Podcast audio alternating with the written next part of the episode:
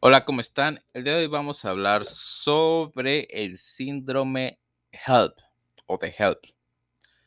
El síndrome de hemólisis, enzimas hepáticas elevadas y plaquetas bajas, también conocido como síndrome de HELP, se ha clasificado clásicamente eh, como una complicación o progresión de la preeclampsia grave. Esta progresión, sin embargo, ha sido cuestionada con, con publicaciones recientes que sugieren que estas patologías tienen sus propias etiologías. Esta actividad revisa la evaluación y el tratamiento del síndrome de HELP y destaca el papel del equipo interprofesional en la atención de pacientes con esta afección. El síndrome de hemólisis, enzimas hepáticas elevadas y plaquetas bajas, también conocido como síndrome de HELP, se ha clasificado históricamente como una complicación o progresión de la preeclampsia grave. Esto ya es la introducción. Ah, esta progresión, sin embargo, ha sido cuestionada con publicaciones recientes que sugieren que estas patologías tienen sus propias etiologías. Aunque todavía existe una superposición entre las mujeres embarazadas preeclámpsicas que desarrollan el síndrome de HELP, su asociación no es tan sencilla como se pensaba. También se explora el análisis genético de la heredabilidad de la predisposición a la preeclampsia y o el síndrome de HELP en el embarazo. Los resultados muestran factores genéticos e inmunológicos que juegan un papel en la patogénesis. Etiología. Aunque no se ha establecido la etiología precisa del síndrome HELP, las hipótesis actuales incluyen mutaciones genéticas, tanto maternas como fetales, así como un origen inflamatorio. Una revisión publicada en 2013 explica que la mala placentación en las primeras etapas del embarazo podría explicar el desarrollo posterior de preeclampsia. De manera similar, el síndrome HELP implica una mala eh, placentación durante el embarazo temprano junto con la afectación de la cascada hepática y la cascada de la coagulación. Los estudios realizados en mujeres diagnosticadas con síndrome de HELP temprano mostraron una mejora en los valores clínicos y de laboratorio al tomar inhibidores de la proteína C5 del complemento. La respuesta inmunológica materna puede alterar la, presentación, la placentación desde el primer trimestre al afectar la invasión de las células trofoblásticas. Una serie de casos encontró que la deficiencia fetal en 3-hidroxiacilcoenzima A deshidrogenasa de cadena larga no solo la deficiencia de la enzima materna sola estaba relacionada con el desarrollo materno del síndrome de HELP y del hígado graso, lo que proporciona una fuerte evidencia de que la interacción fetal-materna puede causar enfermedad hepática en madres portadoras de los fetos con deficiencia de enzima. La evidencia de estos estudios respalda las pruebas genéticas en madres, parejas e hijos infectados. El diagnóstico prospectivo puede brindar el asesoramiento adecuado sobre los riesgos involucrados para las madres, así como sobre los, posibles daños que conlleva este tipo de deficiencia en el, niño afectado. Epidemiología. El síndrome de HELP tiene una prevalencia del 0.5% al 0.9%. Aproximadamente el 70% de los casos ocurren en el tercer trimestre del embarazo y el resto ocurre dentro de las 48 horas posteriores al parto. La tasa de mortalidad de las mujeres con síndrome de HELP es de 0 a 24%, con una tasa de muerte perinatal de hasta el 37%. Fisiopatología. Una lesión por reperfusión isquémica inicia el daño, hepático en el síndrome de HELP. Las arterias espirales que no se remodelan debido a una invasión inadecuada del trofoblasto o una apoptosis endotelial defectuosa dan como resultado isquemia de la placenta. Esto provoca la activación del endotelio que se acompaña de una mayor liberación de factores antiangiogénicos que provocan hipertensión y proteinuria. Puede provocar una lesión microvascular multiorgánica que es la razón del daño hepático en el síndrome de HELP. Además, la oxidación anormal de los ácidos grasos por parte del feto y la liberación de intermediarios metabólicos a la circulación de la madre provoca disfunción hepática y vascular. Esto ocurre cuando el feto tiene un defecto hereditario en la oxidación de ácidos grasos mitocondriales. La cascada de coagulación se activa mediante la adhesión de plaquetas en el endotelio activo y dañado. Las plaquetas liberan tromboxano A y serotonina, y serotonina, lo que provoca el vasoespasmo, la agregación plaquetaria y más daño endotelial. La cascada solo termina con el parto del feto. Esto provoca el uso de plaquetas y portando trombocitopenia. Los glóbulos rojos se descomponen al pasar a través de esos capilares ricos en plaquetas y fibrina, causando anemia hemolítica microangiopática. La lesión microvascular multiorgánica y la necrosis hepática conducen al desarrollo del síndrome de HELP. Ok. Histopatología. Una de las características del síndrome de HELP es la anemia hemolítica microangiopática. Los esquistocitos o células del casco presentes en el frotis de sangre periférica son diagnósticos de anemia hemolítica microangiopática, lo que hace que los frotis periféricos sean útiles en el diagnóstico del síndrome de HELP. En el, hígado, los depósitos de fibrina intravascular dan lugar a la obstrucción sinusal, congestión vascular intrahepática, aumento de la presión hepática que conduce a necrosis hepática. Esto eventualmente puede resultar en hemorragia intraparenquimatosa o subcapular y ruptura capsular. Historia física. La edad gestacional promedio de presentación del síndrome de HELP es de 34 semanas. La mayoría de las mujeres con síndrome de HELP tienen hipertensión y proteinuria antes del diagnóstico. Los pacientes suelen ser multiparos, las pacientes suelen ser multiparos y mayores de 35 años. Las pacientes suelen tener sobrepeso y edema en el 50% de los casos. Muchas se presentan con dolor cólico epigástrico en el cuadrante superior derecho, con náuseas y vómitos. Esto suele ir precediendo eh, al malestar general de uno, o dos días antes. Del 30% al 60% tienen dolor de cabeza y el 20% tiene una alteración visual. La condición se agrava durante la noche, los síntomas progresan continuamente. Evaluación. Además de los signos y síntomas clínicos, se requieren investigaciones de laboratorio para diagnosticar el síndrome de HELP.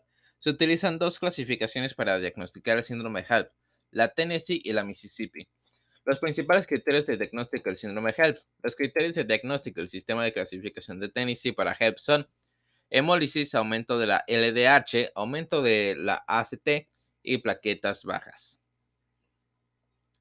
El síndrome de HELP puede ser completo o incompleto. La clasificación de Mississippi mide la gravedad del síndrome utilizando el recuento de plaquetas más bajo observado junto con los otros dos criterios eh, clínicos principales, LDH y ACT. La clase 1 es la más grave con un riesgo relativamente alto de morbilidad y mortalidad en comparación con las otras dos clases. El síndrome de HELP de clase 1 se caracteriza por un recuento de plaquetas por debajo de 50.000 microlitros litro. LDH eh, mayor a 0. Ok. LDH mayor o igual a 600 unidades eh, por litro y la ACTC AST mayor o igual a 70 unidades por litro. El síndrome de HELP de clase 2 se caracteriza por un recuento de plaquetas de 50.000 a, a 100.000, una LDH igual o, igual o mayor a 600 unidades por litro y una ACT, AST perdón, igual o mayor a 70 unidades. El síndrome de HEP de clase 3 se caracteriza por un recuento de plaquetas de 100.000 a 150.000 eh, por microlitro, una LDH igual o mayor a 600 unidades y una AST igual o mayor a 40 unidades. Tratamiento y manejo. Dada la falta de ensayos clínicos para el manejo del síndrome de HELP basados en la edad gestacional de presentación, muchos tratamientos son de naturaleza experimental ya ha habido poca importancia de la mejora de los resultados perinatales entre el manejo expectante versus el parto antes de las 34 semanas. Dicho esto, el curso del verdadero síndrome HELP tiene el potencial de convertirse rápidamente en una amenaza para la vida tanto de la madre como del feto. Por tanto, la recomendación es siempre la hospitalización de los pacientes por un seguimiento estricto de los valores de laboratorio.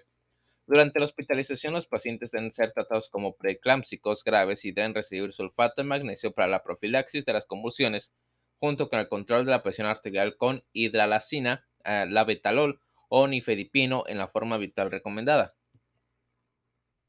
La monitorización materno-fetal debe realizarse a lo largo de cada paso del tratamiento, ya que por lo general se recomienda el parto inmediato para pacientes con eh, síndrome de HELP diagnosticado excepto en aquellas con condiciones materno-fetales estables entre las 24 y 34 semanas de gestación. Para este grupo de pacientes se recomienda administrar corticosteroides como betametasona 12 miligramos intramuscular cada 12 horas para dos dosis o dexametasona 12 miligramos por vía intravenosa cada 12 horas por cuatro dosis. Y luego de esto, administrar 24 horas después las últimas dosis. La administración de esteroides no solo es beneficiosa para el feto, para la naturaleza pulmonar, sino también para la mejora de los valores del laboratorio de los pacientes, particularmente para elevar el recuento de plaquetas. Algunos pacientes pueden beneficiarse de la transfusión de glóbulos rojos, plaquetas y plasma. Diagnóstico diferencial. El síndrome de HELP debe diferenciarse de otros trastornos del embarazo con características muy similares. La preeclampsia, que tiene enzimas hepáticas y recuento de plaquetas normales. Los, los esquistocitos también están ausentes. Hígado graso agudo del embarazo o AFL. La hipoglucemia está presente en el eh, hígado graso agudo del embarazo, pero ausente en el síndrome de HELP. La púrpura trombocitopénica trombótica generalmente se manifiesta en el segundo o tercer trimestre y las anomalías hepáticas no son tan elevadas como en el síndrome de HELP. Los pacientes suelen ser normotensos y tienen actividad ADAM-TS3 indetectable. Síndrome urémico hemolítico. Tiene los mismos hallazgos que la PTT, excepto que su incidencia es mayor en el posparto y en las pacientes que presentan signos de insuficiencia renal. Brote de lupus, la patología hepática está ausente en el lupus. Síndrome antifosfolipídico. La APS, las características dominantes del síndrome antifosfolipídico son la trombosis arterial y venosa y la pérdida repetida del embarazo. El anticoagulante lúpico, los anticuerpos de cardiolipina, los anticuerpos de glicoproteína beta y el tiempo de protomina y un tiempo de tromboplastina parcial activada deben comprobarse para confirmar su, diagnóstico. Otras afecciones son la hepatitis viral, la colecistitis, la colangitis, la gastritis, la úlcera gástrica, la pancreatitis aguda y otros.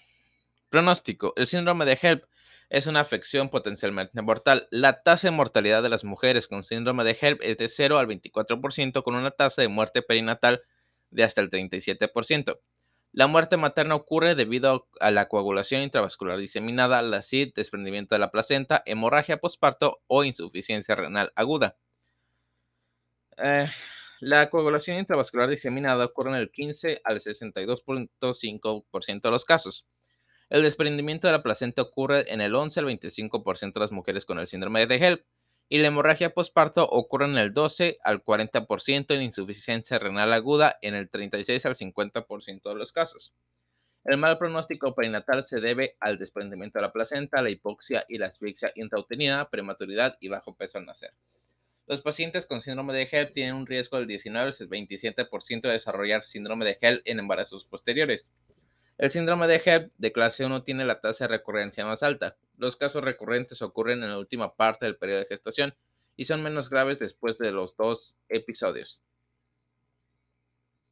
El diagnóstico del tratamiento temprano junto con los cuidados intensivos maternos y neonatales puede ayudar a reducir la mortalidad en el síndrome de HELP. Complicaciones. El síndrome de HELP es una afección potencialmente mortal con altas tasas de mortalidad materno-infantil. Las complicaciones maternas incluyen eclampsia, desprendimiento de la placenta, cesárea, eh, coagulación intravascular diseminada, trombosis recurrente, ruptura del hígado, infarto cerebral, hemorragia cerebral, edema pulmonar o cerebral, inestabilidad cardiológica, fallo renal agudo, infección o sepsis, muerte materna. Y las complicaciones fetales son muerte perinatal, restricción del crecimiento intrauterino, parto prematuro, trombocitopenia neonatal y síndrome de dificultad respiratoria. Consultas, cuidados intensivos, anestesiología, pediatría, neonatología y medicina materno-fetal. Disuasión y educación del paciente. Los pacientes con síndrome de HELP deben recibir información sobre el curso de la enfermedad. Se debe explicar al paciente y a su familia el riesgo de complicaciones maternas y perinatales y de mortalidad. El riesgo de desarrollar HELP solo puede reducirse manteniendo un estilo de vida saludable para prevenir enfermedades como la hipertensión y la diabetes. Se debe, seguir el ejercicio regular. También se debe asesorar a la paciente sobre los riesgos del síndrome GEL en embarazos posteriores. En los embarazos subsiguientes se deben realizar pruebas de laboratorio y atención prenatal con mucha regularidad.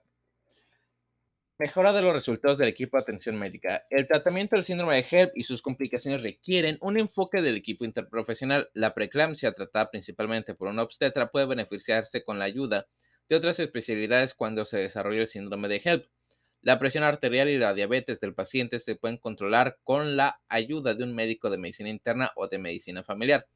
Las complicaciones como la cesárea y el edema pulmonar requieren la ayuda de un anestesiólogo y un, hospitalista respectivamente. El paciente requiere enfermería continua y cuidados intensivos si es admitido en la unidad de cuidados intensivos. Se necesita un neonatólogo para atender al recién nacido y sus complicaciones.